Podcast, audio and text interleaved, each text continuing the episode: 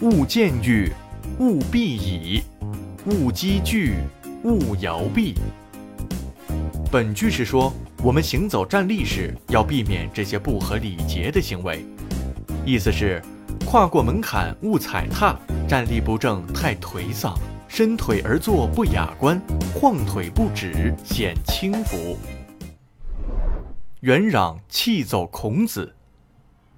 这天天气晴朗，孔子正在庭院中踱步，忽然想起很久没去看老朋友元攘了。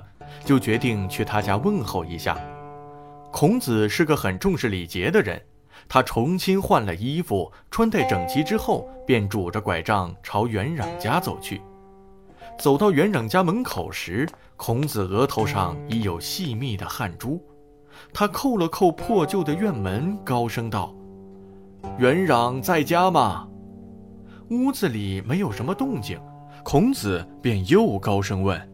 这才听到一个懒洋洋的应答声，知道来人是孔子之后，那人有气无力地说道：“你自己进来吧，我就不出去迎接你了。”孔子虽然知道元攘就是这样为人处事的，可心中还是有一丝不悦。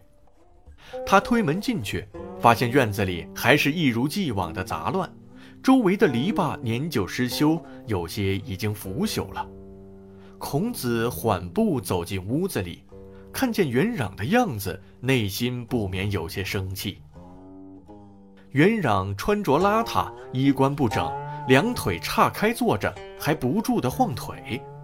他看见孔子走进来，便慢慢地站起身来，歪歪斜斜地站着，问孔子：“老朋友，别来无恙啊？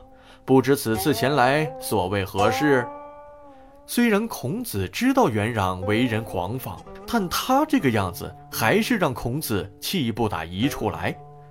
我此次拜访只是来看看你，你知道为什么大家都不愿意跟你结交吗？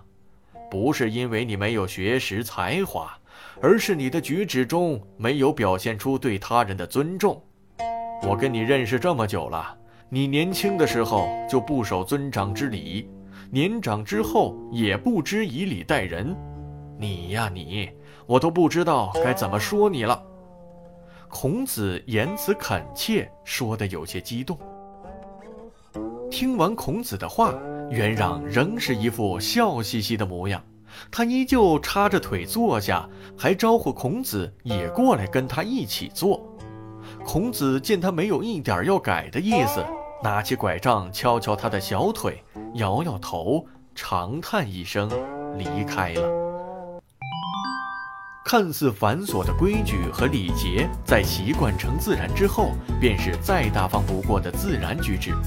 学会这些，不仅是为了尊重别人，更是为了自身的涵养。